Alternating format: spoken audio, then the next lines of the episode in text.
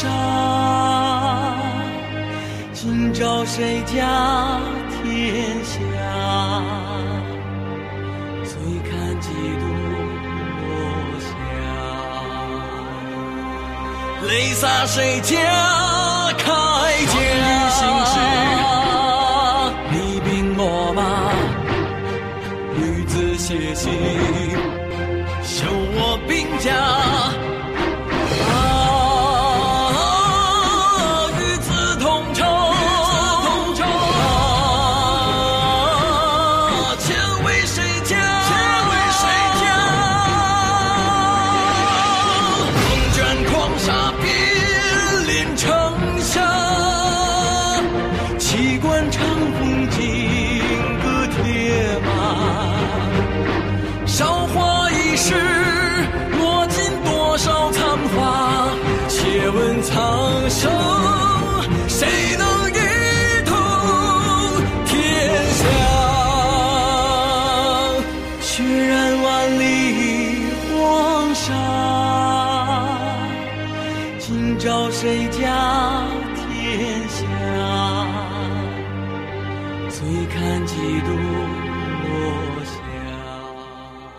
东周列国志第十回：楚雄通建号称王，郑季卒背挟隶属。第三节：季卒。隶属。望断天涯，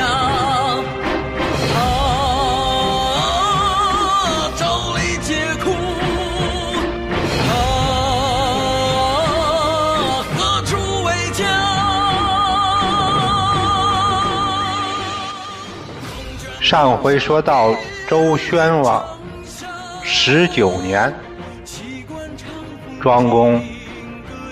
病倒了，庄公这回这个病啊，还真不轻。他把祭祖找到床边，都开始交代后事了。他说呀：“我这一生啊，有十一个儿子，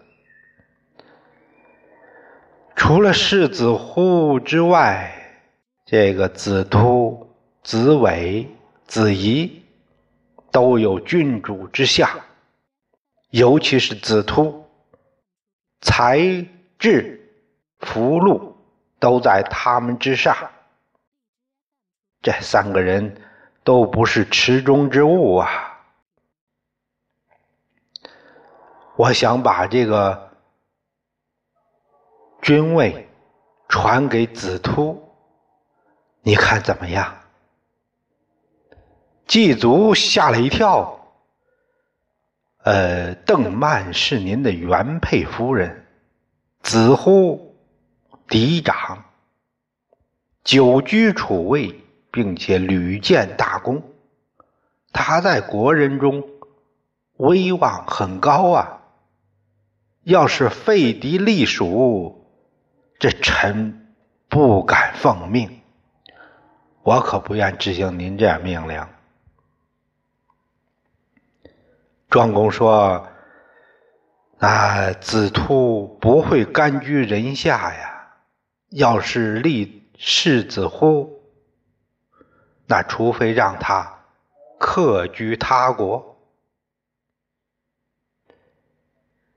季卒说：“知子莫若父啊，啊就按您的意思安排。”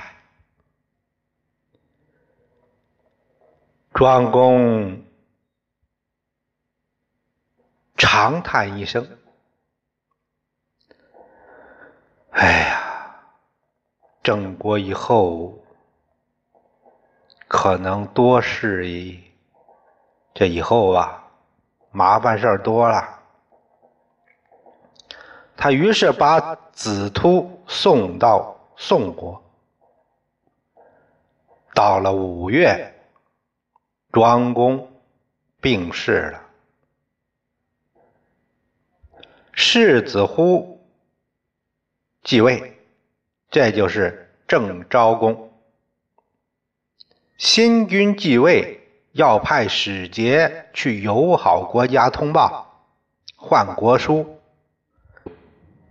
这个祭祖就被派往宋国。他去宋国还有一个特殊使命，就是观察一下子突的动向。咱们再看看这个子突，子突啊，他的母亲是宋国人，雍氏家的女儿，他叫雍吉。雍氏这个宗族啊，在宋做官特别多，宋庄公对这家人也高看一眼。正因为他高看一眼，这个雍氏他家才做官多呢。这个子突在宋待久了，他就想念母亲，他就找雍氏来商量。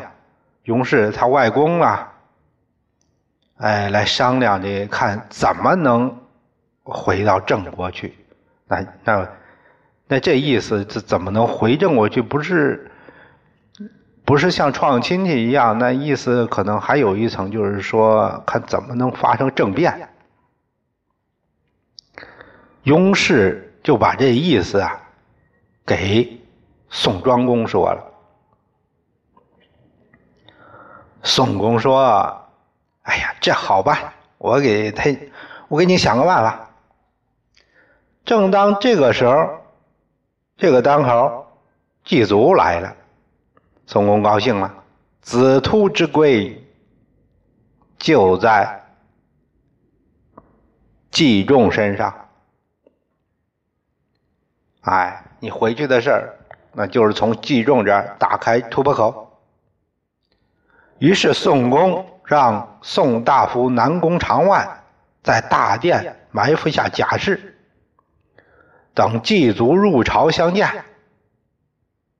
这祭祖哪知道啊？把国书奉上，又献上国礼。突然间，几个大汉站在他面前，不由分说，上去一扭：“给我走吧你！”祭祖大叫：“外臣何罪呀？”宋公说：“先把他押到军府再说。”就这样，祭祖就这样稀里糊涂的被押到军府。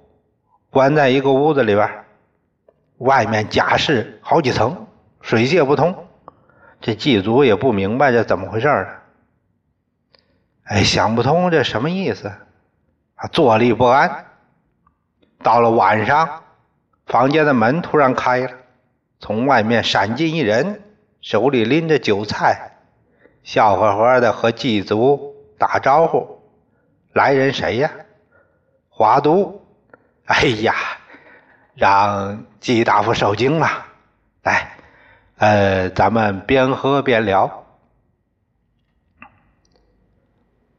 我说大夫，我家主公让我来和上国修好，也没有得罪你们吧？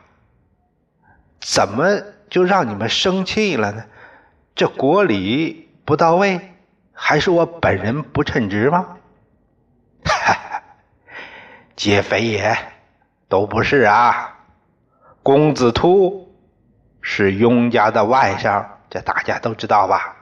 现在他不得已离开故国，客居于宋。我家主公也是感到他很可怜，并且你们那个世子呼啊，柔儒，哎，就像个书呆子。根本就不配国君呐！你要是能行费力之事，那我家主公愿与您世修姻好。哎，你这个，你这个费力的事要搞成了，况且就是说，我们这边还可以给您做儿女亲家，希望您能答应。呃，世子乎是先君的意愿呐。我要是以臣弑君，做了这样的事，那诸侯都会打我的，那那我不是死定了吗？祭祖有点着急啊。嗯，怎么会？华都不以为然。哎，再说了，雍吉可是先君的宠妾呀，母宠子贵吗？华都这也不知从哪搞来这理论，反正是找话说呗。哎，至于弑君的事儿，你看看我们周围，大家不都是在这样做吗？只要我们武力强，哪个敢说个不字？他又趴在祭祖耳边，我家主公不也是先废？后兴上来的吗？按华都这理论，大家都不要脸，那也没有什么不要脸的了。啊，我这不也是这样做吗？啊，你要是这样做，我家主公一定支持你，啊，保你无任何责任。祭祖紧皱眉头，没有说话。华都一看，呃，你要是不答应，那我主就会派南宫长万发兵车六百乘，拥立公子突回正。发兵之日给大军祭旗的，那就是你蔡祭祖了。那我们今天就是见的最后一面了，祭祖。哪里架得住这老流氓的恐吓呀？哎，只好答应了。华都说：“那你得发个誓。”祭祖只好对天发誓：“我要是不立公子图为君，让老天灭了我。”华都一看这事儿办成了，连夜把这消息报告给宋公：“啊，祭祖已经答应了。”第二天，宋公让人把公子突叫到密室，然后这宋公就给这个公子突说了：“我已经答应雍氏了，你回国的事儿包在我身上，我一定给你办的妥妥的。现在郑国新君刚立，有人带给我信儿了。”说让我把你给杀了，愿给我三座城池为谢。我不忍心呐，这不私下跟你说一声这个。公子突一听，倒地一拜，突不幸，不得已避居上国，突之死生就在您手里了。要是您能帮我夺得政权，我全听您的，三成算什么呀？宋公一听一听，哎呀，这不是吗？我把祭祖给压起来了，都是为了你的事儿，这事儿要办成，非得祭祖出面不可。呃，不行，明天我们得盟个誓约。这宋庄公真不是个东西。宋庄公是谁呀？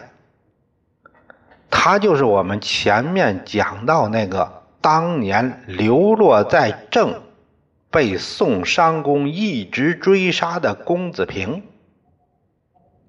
当年郑国为了他几次和宋兵戎相见呢，没想到这回本来。报恩的时候，他却编了个谎言要好处费。这郑庄公这回后边这事儿，他真是看走眼了。当初送公子平回国的时候，那公子平感动的可是鼻涕一把泪一把呀。要不说这人呐。哎呀，到现在这种白眼白眼狼还是不少。到第二天，祭祖公子突还有雍氏都来了，这都找来了呢，就是给他们说明了费力这事儿。那大家要齐心合力呀，嗯，要歃血定盟。宋公亲自主持誓约，呃，司盟。华都立誓啊，他是这个操办这个事儿。首先，宋公让公子突立下誓约。什么誓约？事成之后不有三成吗？三成之外还要百白璧百双。黄金万亿，每年还要进贡谷物三万钟，以此为酬谢礼。啊，干脆把国给你算了。啊，和昨天的基础上又涨价了。祭祖执笔立下字据。公子兔一心想当政，现在什么都答应。宋公。又让公子突把国政都让祭祖来掌管，哎，那也答应。他又听说祭祖有个女儿，啊，那我就说了算，许配给雍氏的儿子雍纠吧。这次就让雍纠一块儿跟着到郑国去成亲，给封个大夫官职。祭祖也只好答应。公子突和雍纠都换上便服，就说自己是商人，驾车跟着祭祖，在九月初回到了郑国。这两个人就藏在祭祖的家里。哎呀，祭祖这回来就说病倒了，不能上班了。这众臣僚一听，那得看看去啊，就找了个日子，这都来问安。祭祖在室内，在内室埋伏了百名武士，然后让这大家来见。大家一看祭祖衣冠齐整，脸面红光，这哪像病啊？这个，呃。相君无恙，何不入朝？那没病怎么不上班呢？大家就问了。哎呀，祭祖叹了口气：“哎，我呀，身体很好，是国病啊。先君宠爱子突，把他托给了宋公。现在宋要发兵车六百乘。”辅佐突上位，郑国不得安宁，怎么才能应付这个事儿呢？这突然来的问题，大家都没都没主意了。这哪个哪儿啊？这突然来个这事儿，就你看看我，我看看你，就不敢冒失说话。祭祖接着说：“要是避免送兵啊。”要是避免宋兵来伐，也有一个办法，啊，就是费力。公子突现在就在我这儿，大家愿意吗？一句话，高渠尼因为先前世子呼打过他小报告，这个世子呼呢对他也没好感，他俩关系一直都不好。他一听祭祖这么说，挺身站起来了，一扶宝剑。相君此言是社稷之福啊，我们愿见新君。大家一看高去尼这样响应，认为他和祭祖商量好了呢。再看这左右屏风后面人影晃动，这要是反对，看样子就。别想走出这屋了。于是大家哎都跟着响应。祭祖一看大家都都答应了，那就把公子突请了出来，拥到上座，带头叩拜。大家一看都跟着跪吧呢，也是不得已。这做法本身就相当多的隐患。祭祖早有准备，已经写好了这个联名信，就等签名了。大家签吧。那哪个不敢？哪个不签呢？哪个敢不签呢？哎，这份联名书就送到了郑昭公这儿，上面写什么呀？上面说，现在这个宋国重兵犯境，拥立公子突，臣等不能弑君矣。没办法，不能帮您了，不能给您办事了。意思是，哎呀，您下去吧。他又写了一封密信，这个信中说：“您继位的事儿，实际上是我没听先君的，自作主张的结果。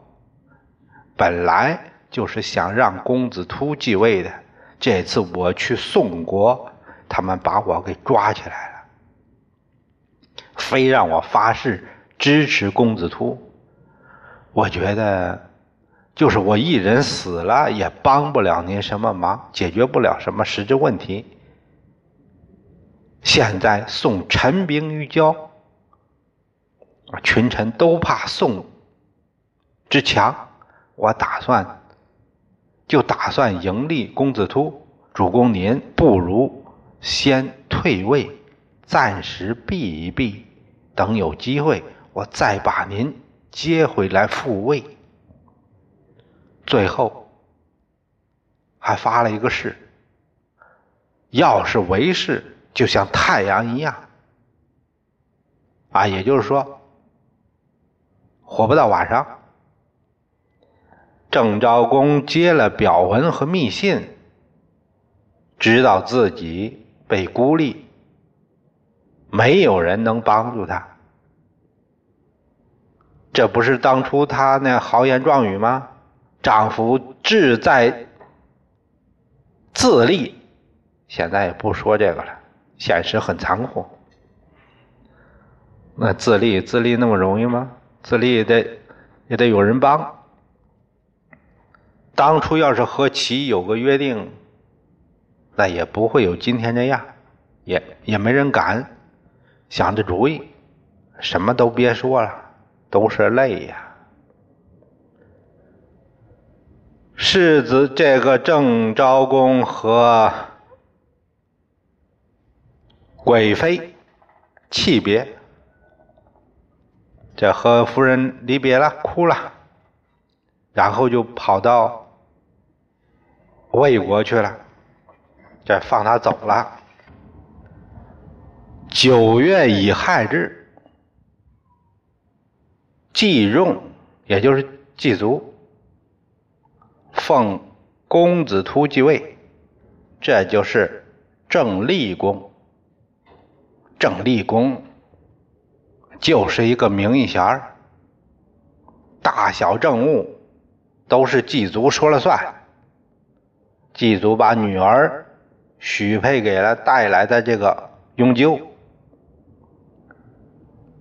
让立功给封了个大夫的官儿。